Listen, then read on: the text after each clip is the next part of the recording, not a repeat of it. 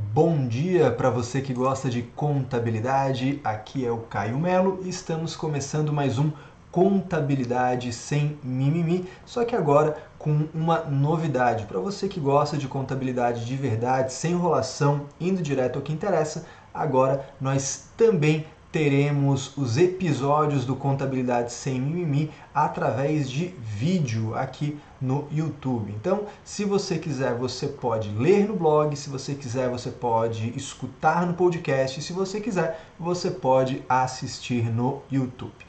Mas, sem mais delongas, vamos bater o nosso papo. O nosso papo hoje é sobre reconhecimento de receita contábil. Obviamente, eu vou falar para você daquilo que eu gosto, que é a contabilidade imobiliária, aquilo que é minha paixão, a área da minha expertise, a área onde eu me aprofundo. E na receita contábil, na área imobiliária, a gente pode dizer tranquilamente o seguinte: receita não é o que você recebe, não tem nada a ver com o seu recebimento. Aliás, é uma coisa muito comum. Né? Nos meus cursos, é, é, o pessoal com muita frequência fala né, que ah, a contabilidade imobiliária é difícil, é complexa, é, é complicada. E na verdade é o seguinte, ela é muito simples, ela não tem nada de complexo, ela não tem nada de difícil, não tem absolutamente nada de avançado ela só tem algumas, algumas particularidades. É mais uma questão de hábitos diferentes, de rotinas diferentes, do que efetivamente de conteúdo complexo. Né? Eu costumo falar isso, né? E, e, o pessoal costuma replicar quando já está aquele ambiente tranquilo, aquele ambiente é, agradável dentro do curso, o pessoal replica, né? Ah, Caio, mas isso aí você está falando porque, porque você já tem facilidade. Só que na verdade eu comecei tendo uma dificuldade enorme na área imobiliária. Né? Talvez você saiba, talvez não, mas eu conhecia contabilidade dentro da área imobiliária. Então imagina só você aprender débito e crédito enquanto você está aprendendo POC, né? aprender estrutura conceitual, estrutura de, de, de, patrimônio na contabilidade, enquanto estava entendendo tributo diferido, equivalência patrimonial, enfim, era uma loucura. Né? E, e, claro que nesse início eu também tive dificuldade, eu sei como é estar daquele lado né, da pessoa que ainda não se acostumou, não se habituou com a contabilidade imobiliária. Só que existe uma diferença entre algo ser difícil, complexo, e ser só uma coisa que eu não me habituei ainda. Né? É como andar de bicicleta. Andar de bicicleta é a coisa mais fácil do mundo, mas se você está aprendendo, é claro que aquilo é, é, parece complexo, aquilo parece difícil. Né? Quem não sabe dirigir, dirigir um carro parece uma coisa extremamente complexa. Quem já sabe, quem já tornou aquilo habitual, né? faz a troca de marchas, usa embreagem, o freio, né? as setas, enfim, da forma mais natural do mundo. E é assim que acontece também na área imobiliária. Tá? E, e, nesse vídeo, nesse podcast, enfim, nesse episódio do Contabilidade Sem Mimimi, eu quero compartilhar com você a, a, as duas grandes coisas, duas grandes sacadas que fizeram com que isso fizesse, é, virasse a chave, com que isso ficasse fácil para mim. O primeiro ponto é que você precisa dividir a sua cabeça, você precisa particionar o seu cérebro, você precisa separar a sua vida em dois grupos né, o seu cérebro contábil e o seu cérebro fiscal ou tributário. Né? Então, de um lado, né, a sua cabeça contábil, de um lado, de outro lado, a sua cabeça fiscal. É muito comum que você tenha que recorrer ao seguinte artifício: quando alguém te pergunta alguma coisa da área imobiliária, a primeira coisa que você deve perguntar é: a nossa conversa é contábil ou é fiscal? Dependendo da sua resposta, eu vou ativar um cérebro, eu viro a chave ou para cá ou para lá. Né? Isso é, é, é, a grande sacada, essa é a primeira grande sacada. Você tem que separar essas duas coisas para você conseguir raciocinar bem, né? concatenar as ideias e ativar aquilo que é importante na sua linha de raciocínio. E o segundo ponto, que é fundamental, que vai fazer toda a diferença para você, é de criar rotinas adequadas, criar rotinas que facilitem o processo, que otimize o processo, que lhe dê maior segurança de atingir um resultado de alta performance. Mas o nosso episódio de hoje tem a ver com esse primeiro item, que é essa divisão do cérebro contábil e do cérebro tributário. E, e nesse processo, quando eu estava estudando, quando eu estava aprendendo, né, quem me ensinou sobre isso foi a Keila Pasta, que foi minha mentora na área contábil e principalmente na contabilidade imobiliária. E ela me falou algo mais ou menos assim: olha, Caio, na contabilidade, a receita é o que você tem direito a receber. E aquilo ali as fichas começaram a cair. Eu sei que falar de cair ficha é, denota a idade, né? Se já não bastassem os cabelos brancos, é, o fato é que é, hoje em dia, não, se você fala para alguém, ela nem sabe o que é essa tal dessa ficha cair ou não. Mas é outra conversa, não vou devagar aqui sobre idade e forma de, de funcionamento de telefone público, né? O, o fato é, as fichas começaram a cair, assim, cara, isso fez todo sentido do mundo. Então, na contabilidade, claro, o princípio contábil da competência, eu comecei a puxar uma coisa, começou a fazer link com outra, claro. Lá no princípio da competência fala a receita quando oferida independente do recebimento. Assim, porra, como é que eu nunca parei para prestar atenção nesse negócio? Óbvio que a receita contábil é o que eu tenho direito, não necessariamente o que eu efetivamente recebi.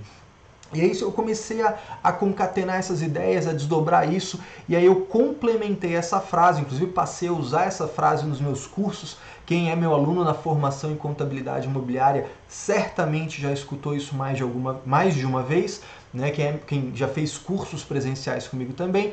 E aí eu passei a desdobrar isso. Olha, na contabilidade, a receita não é o que você recebe é o que você tem direito a receber. Né? Para ficar bem claro, olha, receber efetivamente é regime de caixa, isso é o seu cérebro tributário. Vira chave, que a gente está falando do teu cérebro contábil. E contabilmente falando, não importa se você recebeu efetivamente, importa se você tem direito a isso. Se você tem direito, você executou esse negócio, porque como é que eu vou saber o que eu tenho direito a receber? E aí entra a importância do custo. E talvez você goste, talvez você deteste disciplina de custos, né? Na faculdade a gente tem a disciplina de contabilidade de custos de um jeito horrível, normalmente é aquela disciplina chata que você só fica fazendo cálculo.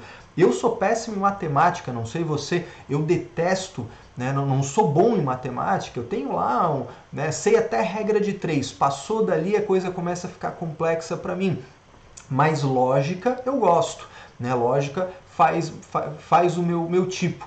E a, a, contabilidade de custos ela tem a ver com isso, com lógica, com interpretação dos fatos e não com fazer conta. Então esquece aquela disciplina chata de só fazer conta e pensa na lógica do custo. Né? Como é que eu sei qual é a receita que eu oferi num determinado período, né, de acordo com o que eu executei do meu contrato, a minha obrigação. Vou falar um pouquinho de contabileza aqui para você, falando do CPC 47, conforme eu cumpro a minha obrigação de desempenho, conforme eu faço aquilo que eu me comprometi a fazer para o meu cliente. Então, de acordo com o que eu executo, eu tenho direito a auferir essa receita. Então, quem manda na contabilidade é o custo. O custo incorrido comparado com o custo orçado, né? A, a, execução da coisa comparada com o orçamento, com o projeto, com a estimativa central, né? com a estimativa é, total da coisa. Então, é essa comparação que vai dar o quanto que eu executei. Então, eu posso dizer que, que na contabilidade a receita não é o que você recebe, a receita contábil é de acordo com o que você executou, quanto você tem direito a, a, receber. E eu nem vou mais usar essa palavra direito a receber, porque nem mistura na sua cabeça o regime de caixa e de competência. Então eu vou mudar um pouquinho. Eu vou falar o seguinte, né, que na contabilidade a, a sua receita é o que você tem direito a auferir de acordo com o que você executou. Claro que se a gente estiver falando né, de uma de uma execução de obra, de uma empreitada, de uma administração de obra, toda, todo o custo que incorrer já compõem né, progresso de obra para sua receita e para o seu custo lá no resultado. Mas é, a gente pensando aqui em venda de imóvel, incorporadora, loteadora, empresa que faz construção para venda, essas só vão reconhecer receitas e custos daquilo que elas venderam. Então a frase começa a ficar maior, mas a lógica é, é só um acúmulo de informação. Na contabilidade, seu cérebro contábil, né, o que, que importa? Não importa se você recebeu ou não. Sua receita contábil não tem nada a ver com o que você recebeu. A receita contábil é referente ao que você vendeu, de acordo com o que você executou desse contrato, né, da execução da sua obra, quanto você tem direito a auferir dessa receita. E é por isso que a gente aplica o tal do POC, né, o percentual de obra concluída. Ou seja, pega o valor do contrato vezes o POC. O que isso significa? Do contrato da sua venda, não tem nada a ver se você recebeu ou não recebeu. Isso é tributário. Seu cérebro contábil significa o quê? Qual a receita que vai para minha demonstração de resultado? Qual é a receita que vai para minha DR? É o contrato de venda vezes o POC, ou seja, não, de acordo com que eu executei de obra em relação àquele contrato de venda. Isso é a receita contábil. Portanto, aí a gente cruza com a linha fiscal, né? Fiscalmente falando, ah, eu recebi dinheiro, que bom, você recebeu dinheiro, você vai tributar, você vai pagar imposto sobre isso. Mas contabilmente esse recebimento como é que fica? Beleza, debita banco, credita cliente. Recebeu mais do que você tinha direito a oferir pela contabilidade, isso cria um passivo, né? um adiantamento de clientes, um passivo de contrato, o nome que você quiser dar para isso recebeu menos do que o que você tinha direito a oferir na contabilidade, você vai ficar com saldo de cliente no seu ativo. Né? Se a obra andou, né? todo mês a obra anda um pouquinho, então você executou mais, então você tem mais direito a oferir receita. Ou seja, se você vendeu o imóvel na planta, todo mês você vai reconhecer um pouquinho de receita, um pouquinho de custo, um pouquinho de receita, um pouquinho de custo. E vai atualizar todo o processo. Né? Você vai atualizar lá sua planilha de controle permanente de estoque, você vai, vai atualizar os tributos diferidos, você vai atualizar a provisão de garantia de construção, enfim, um monte de coisas que acontecem, mas são rotinas. E claro, a gente no futuro vai falar sobre essas rotinas para a gente adequar a nossa conversa a isso também. Mas o episódio de hoje era para isso, para te dar um panorama geral e compartilhar com você essa, essa linha de raciocínio que me ajudou muito e eu espero de coração que ajude você também. E aí, gostou? Fez sentido para você?